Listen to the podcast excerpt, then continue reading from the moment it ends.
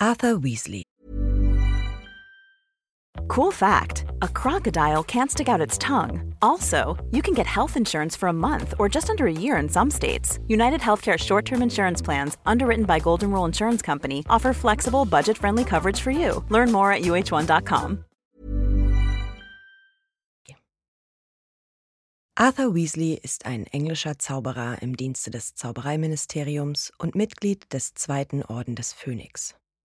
Er ist ein überzeugter Verfechter der Gleichheit aller magischen und muggelstämmigen Menschen. Arthur wird am 6. Februar als Sohn von Septimus und Cedrella Weasley, ursprünglich Black, geboren. Seine Mutter wird von ihrer Familie verstoßen, weil sie einen Blutsverräter heiratet. Die Familie Black glaubt fest an die Vorherrschaft des reinen Blutes. Arthur hat zwei Brüder. Von 1961 bis 1968 besuchte er die Hogwarts-Schule für Hexerei und Zauberei und wird in das Haus Gryffindor eingeteilt. In seinem dritten Schuljahr, 1963, wählt er das Fach Muggelkunde, da er sich bereits zu diesem Zeitpunkt für Muggel interessiert. Während seiner Schulzeit lernt er die Gryffindor-Mitschülerin Molly Pruitt kennen und geht mit ihr aus. Eines Abends unternehmen Arthur und Molly einen nächtlichen Spaziergang und werden vom Hausmeister der Schule, Apollyon Pringle, außerhalb des Bettes erwischt und streng bestraft. Kurz nach ihrem Abschluss in Hogwarts heiraten Arthur und Molly. Ihre Ehe ist ziemlich überstürzt, da Lord Voldemort zu dieser Zeit an Macht gewinnt und der erste Zaubereikrieg beginnt. Arthur ist kein Mitglied des ersten Orden des Phönix. Es ist nicht bekannt, ob er anderweitig in den Krieg verwickelt ist, obwohl er mit der Anwendung des Imperiusfluchs durch die Todesser und den Schwierigkeiten, die er dem Zaubereiministerium zu dieser Zeit bereitet, vertraut ist. Im Laufe des Krieges bekommen Arthur und Molly sieben Kinder. Bill 1970, Charlie 1972, Percy 1976, die Zwillinge Fred und George 1978, Ron 1980 und die erste Tochter der Weasley-Familie seit Generationen, Ginny 1981. Der Krieg endet bald nach Ginnys Geburt. Arthurs Schwager Fabian und Gideon Pruitt, beide Mitglieder des Ordens, erleben ihre Geburt nie, da sie kurz zuvor von Todessern ermordet werden.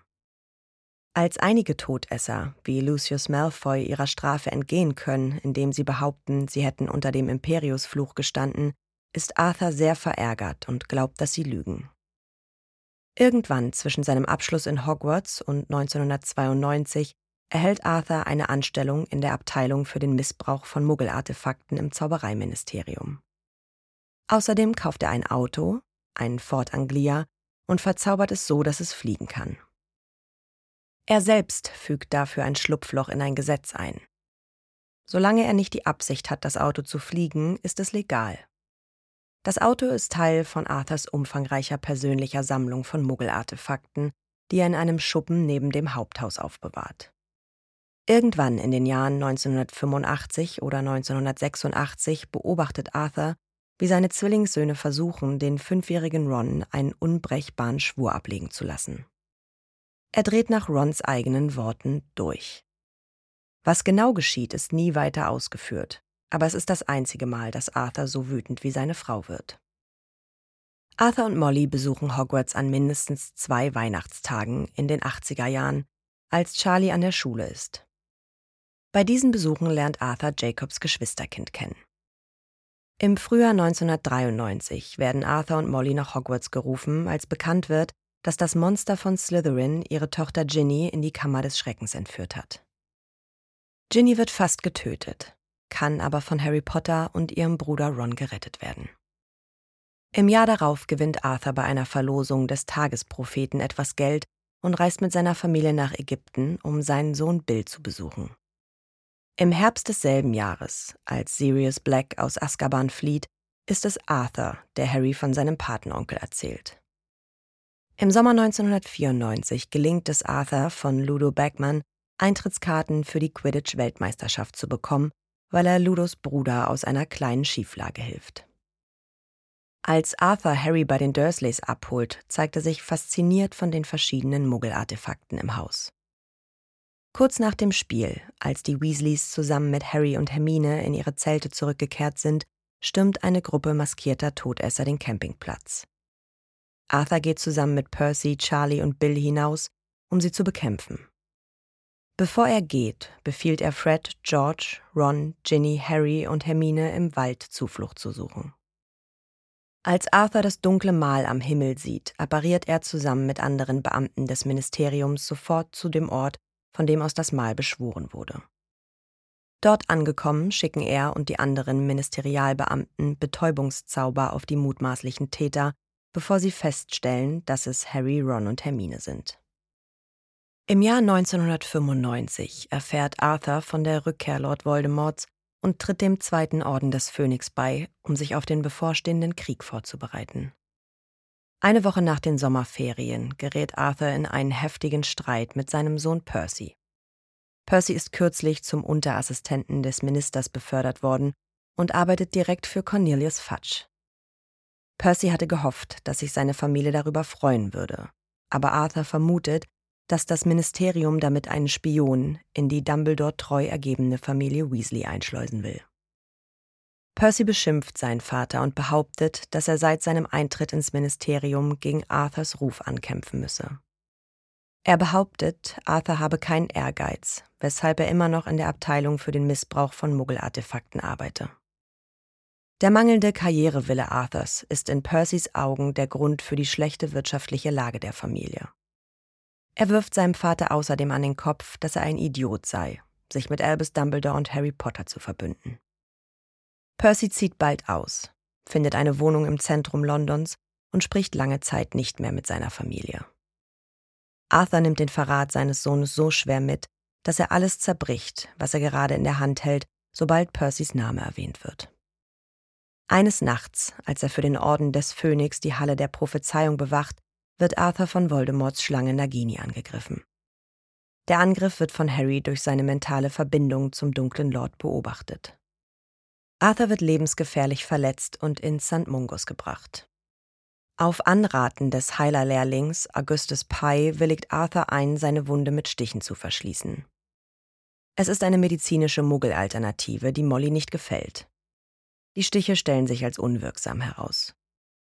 Naginis Reißzähne haben offenbar ein Gift, das sie vorzeitig auflöst. Schließlich wird ein Gegenmittel für das Gift gefunden und Arthur wird geheilt. Einzig, weil Harry Dumbledore auf den Angriff aufmerksam macht, überlebt Arthur. Trotz dieser Nahtoderfahrung fragt Percy nicht nach dem Wohlergehen seines Vaters. Nachdem das Ministerium endlich die Wahrheit akzeptiert, dass Lord Voldemort tatsächlich an die Macht zurückgekehrt ist, wird Arthur zum Leiter des Amtes für das Aufspüren und die Beschlagnahme gefälschter Verteidigungszauber und Schutzgegenstände befördert. Ihm sind nicht weniger als zehn Personen unterstellt. Diese Beförderung durch Rufus Scrimgar könnte ein erfolgloser Versuch gewesen sein, Harrys Meinung über das Ministerium zu verbessern. Während der Hochzeit von Bill und Fleur erscheint der Patronus von Kingsley Shacklebolt und informiert die Gäste, dass das Zaubereiministerium in die Hände von Voldemort und seinen Todessern gefallen ist. Der amtierende Zaubereiminister Rufus Scrimgeour wird brutal gefoltert und ermordet. Kurz darauf unterbrechen die Todesser den Empfang und die Familie Weasley wird unter ständige Bewachung gestellt. Harry sieht Arthur wieder, als er sich mit Hilfe eines Vielsafttranks in Albert Roncon verwandelt. Er findet heraus, dass Arthur wegen seines Status als Blutsverräter vom Ministerium überwacht wird. Arthur ist eine der wenigen Personen, die ihre Abscheu von der anti-Muggel und muggelgeborenen Haltung des Ministeriums deutlich zum Ausdruck bringen. Er scheut keine Konfrontation mit Albert Runcorn, eigentlich Harry Potter in Verkleidung, der von den meisten Angestellten des Ministeriums als sehr einschüchternd empfunden wird. Als Harry 1998 versehentlich das Tabu von Voldemorts Namen bricht, erkennen die Todesser, dass Ron bei Harry ist. Die Weasleys, einschließlich Arthur, müssen sich verstecken und dürfen nicht zur Arbeit gehen. Sie wohnen während dieser Zeit bei Mollys Tante Muriel. Im Mai desselben Jahres trifft Arthur in der Schule ein, um an der Schlacht von Hogwarts teilzunehmen. Sein entfremdeter Sohn Percy kommt gerade noch rechtzeitig, um sich bei seiner Familie zu entschuldigen. Percy äußert den Wunsch, an dem Kampf gegen Voldemorts anrückende Armee teilzunehmen, woraufhin sich Vater und Sohn versöhnen. In der zweiten Hälfte der Schlacht duelliert Arthur Fierce Thickness. Er ist Zeuge, wie seine Frau Bellatrix Lestrange tötet und von Harrys endgültigen Sieg über Voldemort. Während der Schlacht verliert Arthur seinen Sohn Fred. Nach der Schlacht von Hogwarts zieht er mit seiner Frau zurück in den Fuchsbau. Die Familie wird in den folgenden Jahren noch größer, da die meisten seiner Kinder heiraten und selbst Kinder bekommen. Kurz nach der letzten Schlacht kehrt Arthur zu seinem alten Job als Leiter des Büros für den Missbrauch von Muggelartefakten zurück, da er die Arbeit mit Muggelartefakten während seiner Zeit in der größeren Abteilung vermisst. Irgendwann danach steigt Arthur zum Abteilungsleiter auf. Erscheinung, Persönlichkeit und Fähigkeiten. Wie viele andere Mitglieder der Familie Weasley ist Arthurs Haar eigentlich leuchtend rot. Ab spätestens den frühen 1990er Jahren hat er aber eine Glatze. Er trägt eine Brille, hat grüne Augen und besitzt eine große, schlanke Statur, die seine Söhne Ron und Bill erben. Außerdem hat er irgendwo an seinem Körper sichtbare Spuren von einer ordentlichen Tracht Prügel des damaligen Hausmeisters Apollyon Pringle. In der Welt der Zauberer ist Arthur Weasley als wohlmeinender, vernünftiger und kompetenter Jedermann bekannt, der versucht, für seine Familie zu sorgen und das Richtige zu tun. Als Mann mit Prinzipien lehnt er die Diskriminierung von Muggeln, Muggelgeborenen, Halbblütern und verfluchten Wesen wie Werwölfen strikt ab.